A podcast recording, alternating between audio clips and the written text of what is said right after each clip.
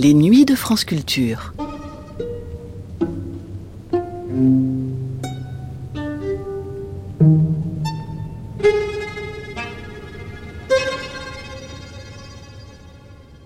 Quelle était la question? C'est précisément la question que l'on se posera en écoutant l'émission qui va suivre. Une intervention radiophonique de Jacques Lacan de 1966 au début de laquelle il disait répondre là à une question, sans dire laquelle, que lui avait posée Georges Charbonnier, homme de lettres et de radio, à propos de son rapport de Rome, ou ce que l'on appelle aussi son discours de Rome de 1953. C'est-à-dire à propos de ce qui constitue le manifeste qui avait marqué une scission au sein de la Société psychanalytique de Paris et dans lequel, notamment à travers l'appel lancé à la communauté psychanalytique à revenir au texte de Freud, était exposé ce qui allait constituer le fondement de l'enseignement de Jacques Lacan. Un discours de Rome qui s'adressait aux psychanalystes et dont Georges Charbonnier offrait à Jacques Lacan, en le questionnant, l'occasion d'en exposer la teneur, le sens et de clarifier ce qu'était sa position au sein de cette communauté psychanalytique pour un plus large public que celui du Congrès de Rome de 1953. De quoi s'agissait-il? Écoutons le docteur Lacan nous le dire maintenant. C'était dans les matinées de France Culture, à l'occasion de la parution des écrits de Jacques Lacan, dans lesquels figurent fonction et champ de la parole et du langage en psychanalyse, autrement dit le discours de Rome. L'émission s'appelait Sciences et techniques et elle fut diffusée le 2 décembre 1966 sur France Culture. Je réponds ici à une question que m'a posée Georges Charbonnier sur le manifeste que constitue le discours qui date de 1953 et qu'on appelle mon discours de Rome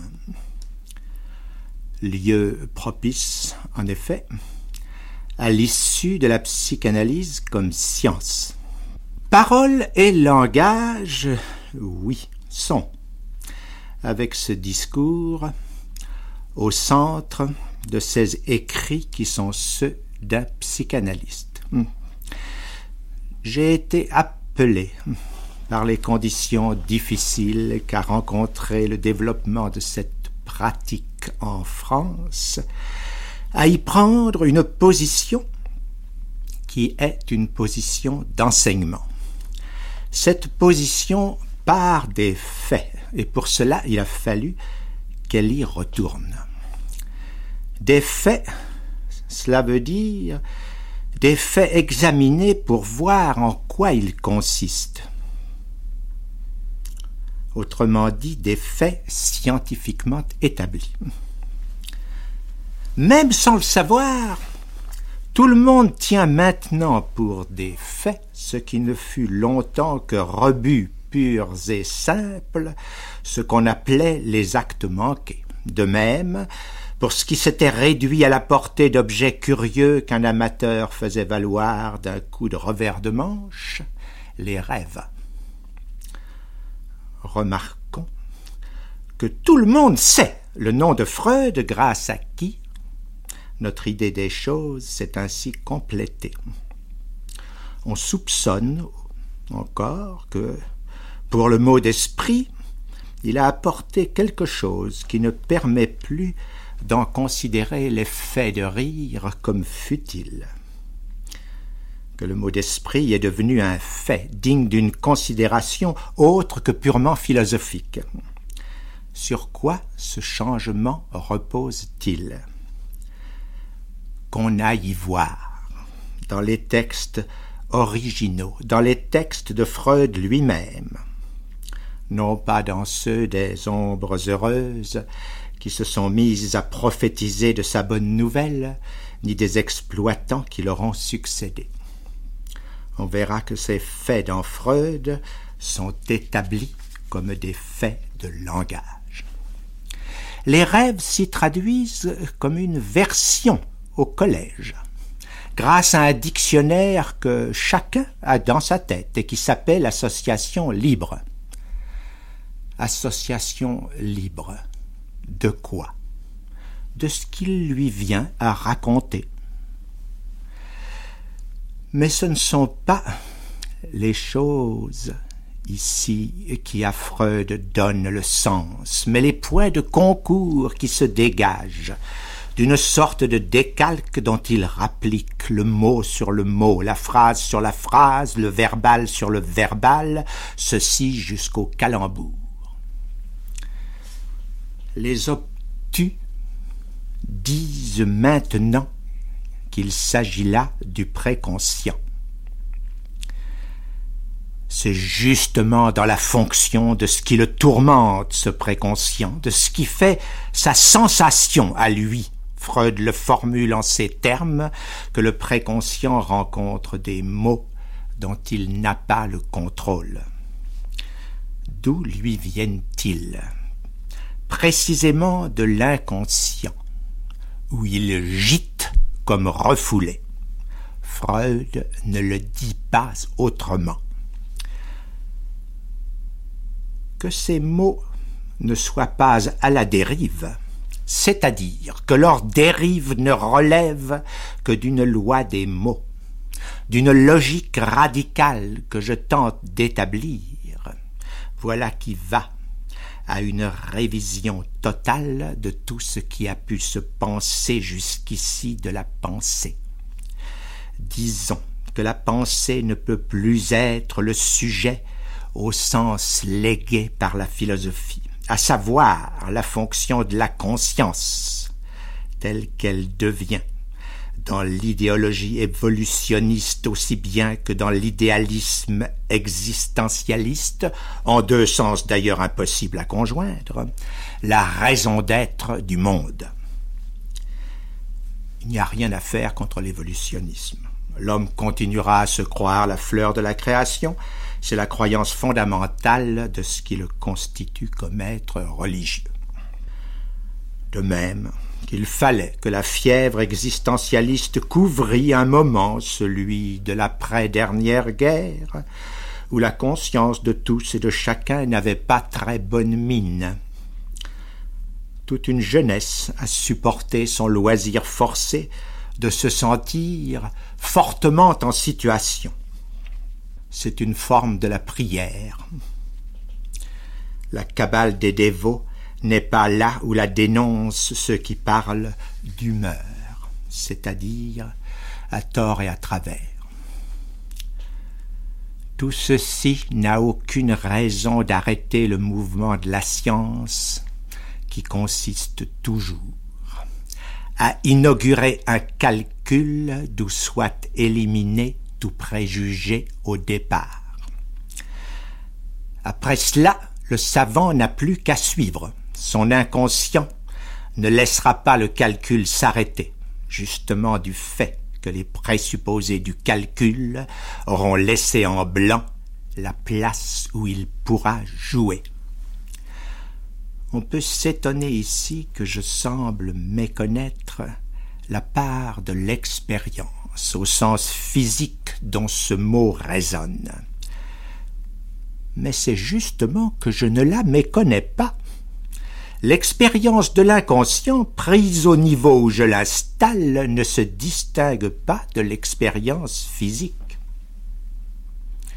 Elle est aussi extérieure au sujet, celui-ci étant pris au sens traditionnel je la désigne au lieu de l'autre avec un grand A. L'inconscient est le discours de l'autre, est ma formule.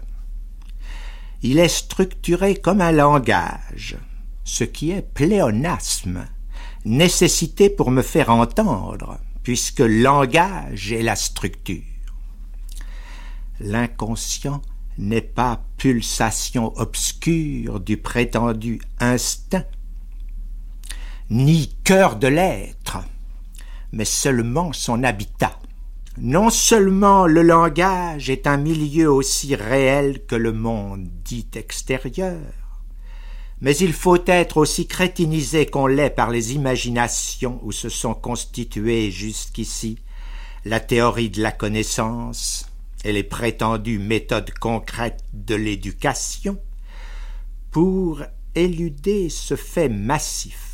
Mais justement, il ne devient un fait qu'une fois supporté d'une condition scientifique, que l'homme croit, fait sa croissance, autant immergé dans un bain de langage que dans le milieu dit naturel ce bain de langage le détermine avant même qu'il soit né. Ceci par l'intermédiaire du désir, où ses parents l'accueillent comme un objet, qu'ils le veuillent ou pas privilégié. Ce que le moindre éveil clinique permet d'apercevoir dans ses conséquences, incalculable jusqu'ici, mais sensible dans tous les êtres, et ce qu'ignore les patouillages du religieux comme du médecin concernant la régulation des naissances.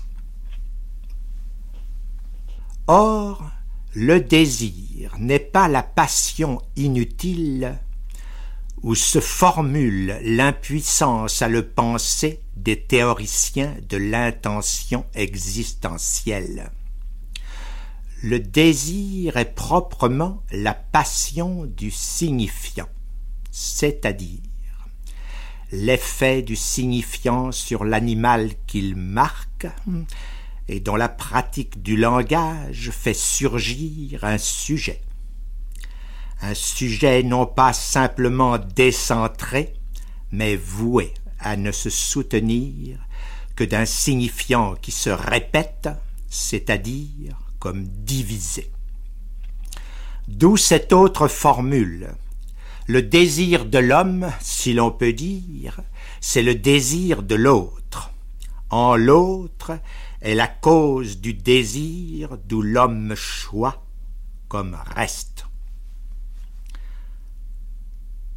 Tout ceci s'énonce en une suite scientifique à partir du moment où il y a une science du langage aussi fondée et aussi sûre que la physique, ce qui est le cas au point où en est la linguistique, c'est le nom de cette science, d'être considérée partout maintenant pour ce qui est du champ humain comme une science pilote.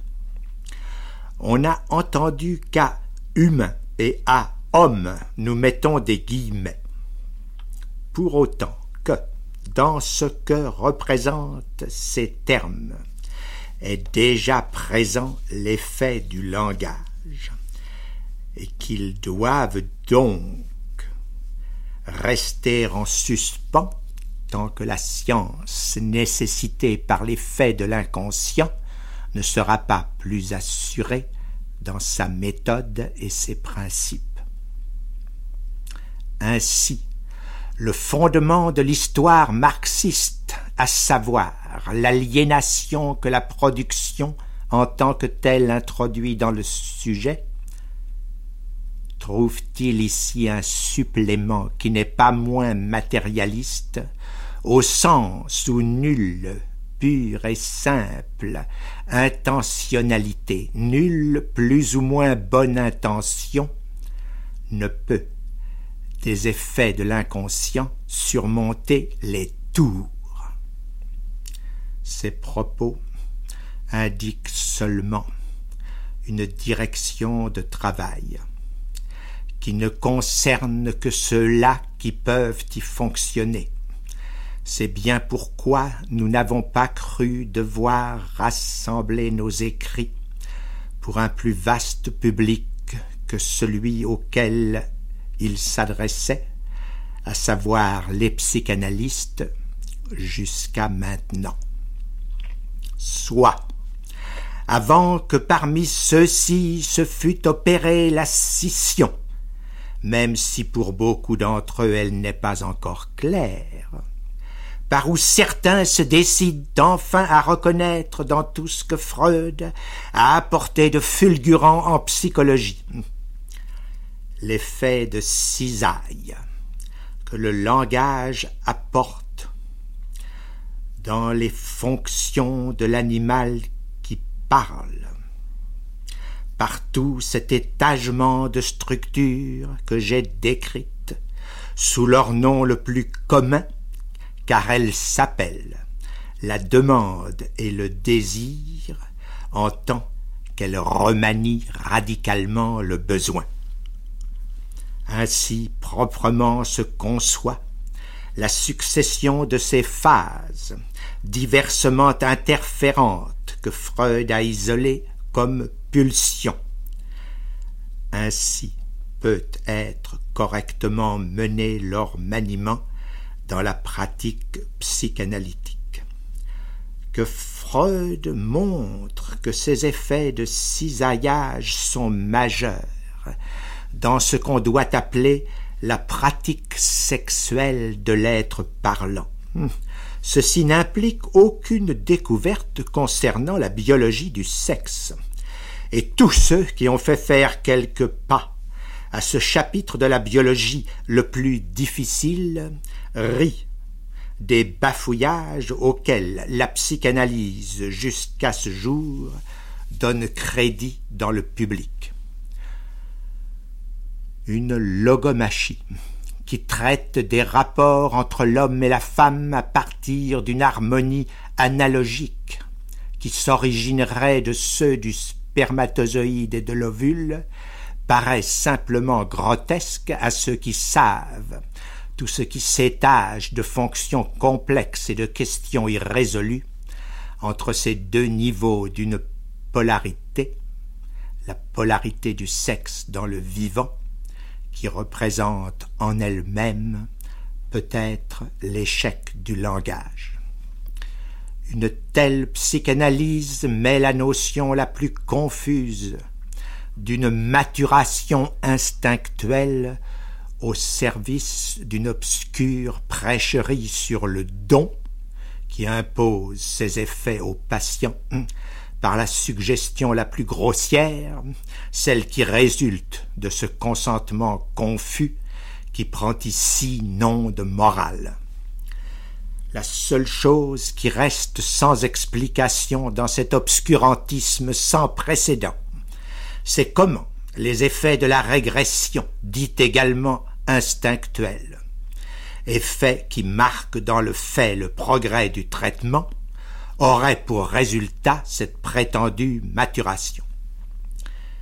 Les choses apparaissent sous un tout autre aspect chez moi, où l'on dit qu'il s'agit de révéler la structure du désir, et ceci en tant que justement le sexualise l'impuissance du langage à rendre raison du sexe. Les choses sont aussi plus honnêtement posées. Quand on ne promet pas du même élan la levée de telles interdictions inconscientes entravant la pratique sexuelle est la solution du monde de problèmes que soulève le rapport d'un homme et d'une femme dans le moindre conjongo. Ce que je dis là, tout le monde le sait, mais chacun ne s'en berce que plus aisément d'un raccommodage des superstitions les plus éculées, on n'y peut rien, et le mauvais usage de toute vérité est son écueil le plus ordinaire. Mon livre n'en fait état qu'incidemment. Mes écrits rassemblent les bases de la structure dans une science qui est à construire. Et structure veut dire langage, pour autant que le langage, comme réalité, fournit ici les fondements.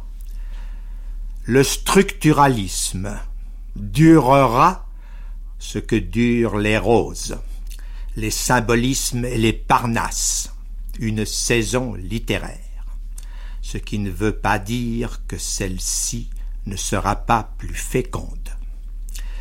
La structure, elle, n'est pas prête passée, parce qu'elle s'inscrit dans le réel, ou plutôt qu'elle nous donne une chance de donner un sens à ce mot de réel au-delà du réalisme, qui, socialiste ou non, n'est toujours qu'un effet de discours. Si je maintiens le terme de sujet pour ce que construit cette structure, c'est pour que ne reste aucune ambiguïté sur ce qu'il s'agit d'abolir, et qu'il s'abolisse au point que son nom soit réaffecté à ce qui le remplace. Et je n'aurais pas encore publié ce recueil de mes écrits, si ce qui s'y aimait, et spécialement depuis quinze ans, d'être reçu par moi du lieu de l'autre où s'inscrit le discours de ceux que j'écoute, et dans les termes où chaque psychanalyste reconnaît ceux-là même que chaque semaine lui fournit mon séminaire, n'avait fini par courir tout seul hors du champ où on peut le contrôler. Malgré moi, je dois le dire, mais non sans quelque raison, puisqu'en cet enseignement se joue le sort qu'à tous réserve l'avenir de la science, laquelle court, elle aussi, et bien en avant de la conscience que nous avons de ses progrès. Il me fallait, par ces écrits, mettre une barrière aux convoitises maintenant en route, des faussaires, toujours de service sous la bannière de l'esprit.